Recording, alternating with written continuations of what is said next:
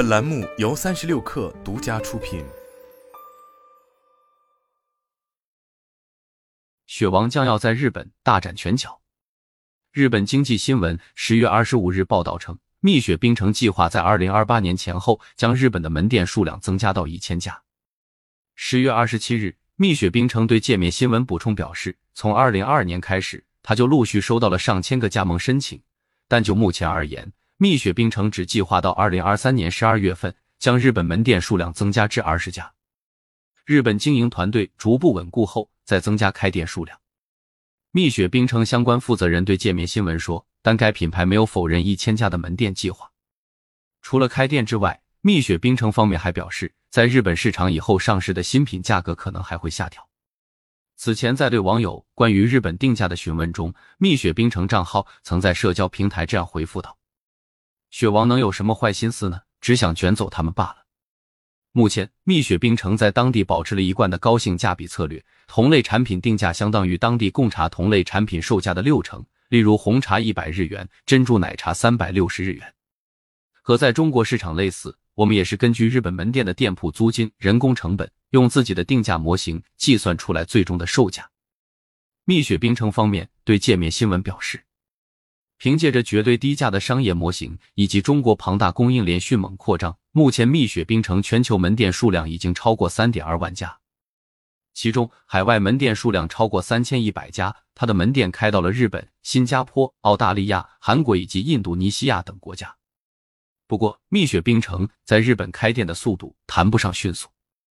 早在二零二二年十月，蜜雪冰城就发布了东京表参道的开店预告。但直到二零二三年六月才开始正式营业，并且根据其社交账号显示，目前其日本门店总数在七家左右。就扩张效率而言，当进入陌生的国家或地区市场时，品牌会有一个孵化期。比如二零一八年，蜜雪冰城以品牌英文名 Makesu 在越南河内开出首店，到二零二一年十二月，当地门店规模突破两百家。即到在越南真正发展出一定规模，蜜雪花了三年。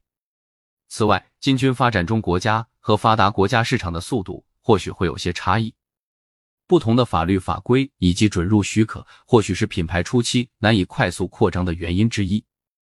蜜雪冰城方面告诉界面新闻，例如初次进入日本市场，在二零二二年开店预告发布后，蜜雪积极推进各个原料设备的进口检验检疫认证，直到二零二三年五月陆续拿到了检疫部门的许可。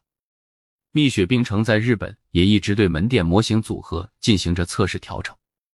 据其社交账号信息，在东京来来 port 商场，蜜雪冰城的门店是约十五平方米的超迷你外带门店。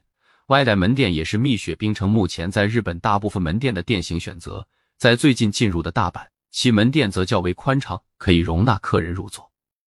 另一个现象是，雪王在进入包括日本、澳洲等发达国家地区时，看起来更高端了。